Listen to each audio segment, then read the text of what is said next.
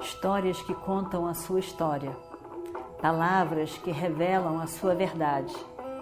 Com você, o conhecimento milenar dos Vedas. Escute diariamente e recomende a um amigo.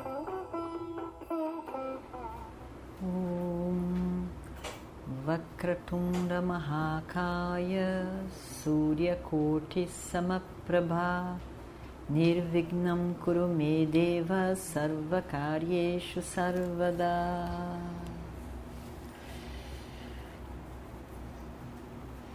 Então, nós sabemos que Draupadi está como Sairandri no reino de Virata, no palácio da rainha Sudeshna, como uma empregada para a rainha e protegida ao mesmo tempo.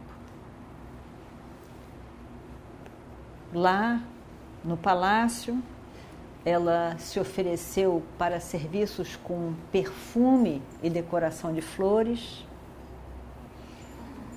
e arranjos de flores, decoração no cabelo, produtos de beleza e perfumes também. Perfumes, a gente pensa que é sair e comprar um perfume, mas não. Tem a essência, você tem que amassar, tirar o óleo das, da, da planta, do galho, da flor, da semente. Isso também é um trabalho que Sairandri tem que fazer. Ela está protegida pela rainha. Ela pediu que ninguém a visse, que ela pudesse ficar fechada no palácio e só vista pela própria rainha, uma empregada ou outra que fosse ali no palácio com a rainha.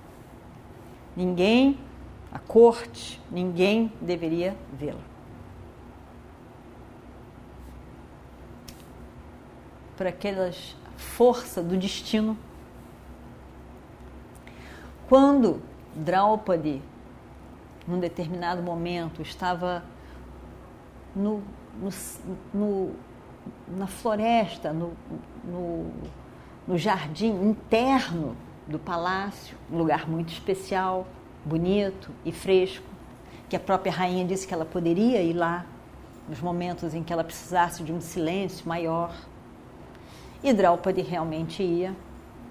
No momento em que ela estava ali, pensando sobre a vida, os maridos. Na verdade, faltava tão pouco tempo agora. Era, era praticamente 20 dias.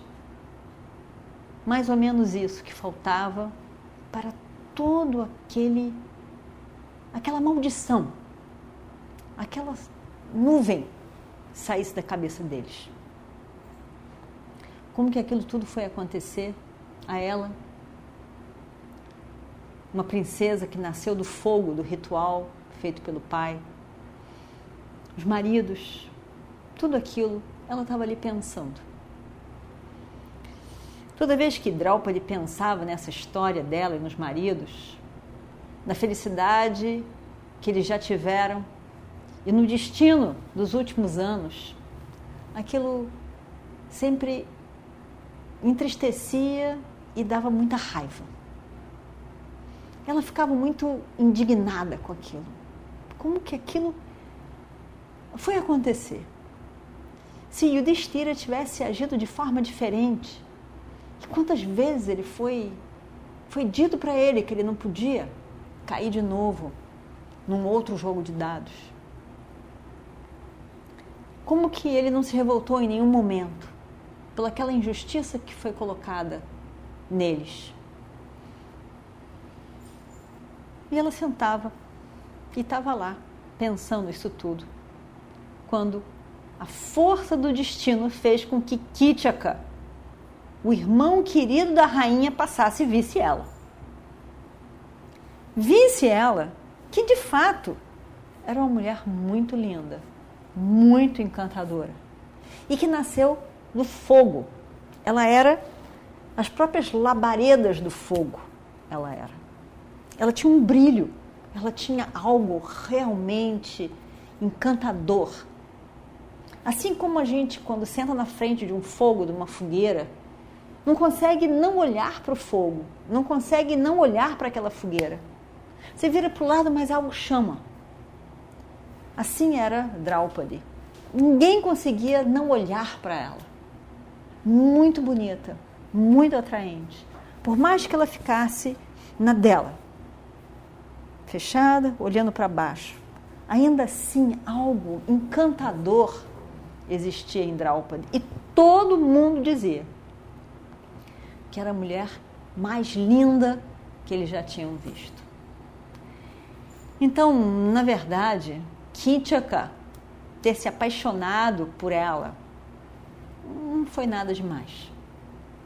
Mas Kitchaka, que era o irmão da rainha, era um homem poderoso, um grande guerreiro, primeiro homem naquele reino, na verdade. Ele era comandante em chefe do, de, de, todas os, de todo o exército do rei, das armas e exército. Mas quem mandava naquele reino era Kitchaka.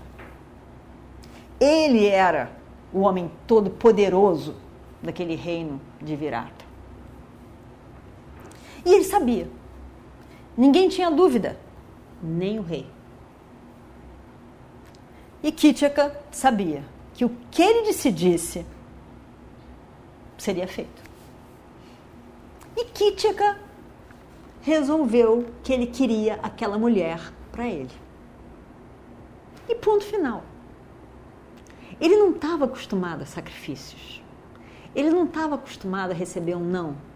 Ele não estava acostumado porque nunca aconteceu na vida dele dele querer uma mulher e a mulher não querê-lo. Ele muito menos ele querer uma mulher e a mulher não ser dele. Isso nem passou um, um dia na cabeça de Kitchaka. E ele cismou que Draupadi, Sairandri, seria dele. Além disso, ele achava que era um desperdício aquela mulher ali, dizendo ter cinco maridos que ninguém sabia onde estava. E estar ali escondida no palácio da irmã, com uma empregada fazendo coisas que ninguém via. Aquilo tudo roubou completamente o juízo de Kitchaka. E ele então insiste com a irmã que a irmã vai fazer com que Sairandri chegue no palácio dele, por algum motivo que seja.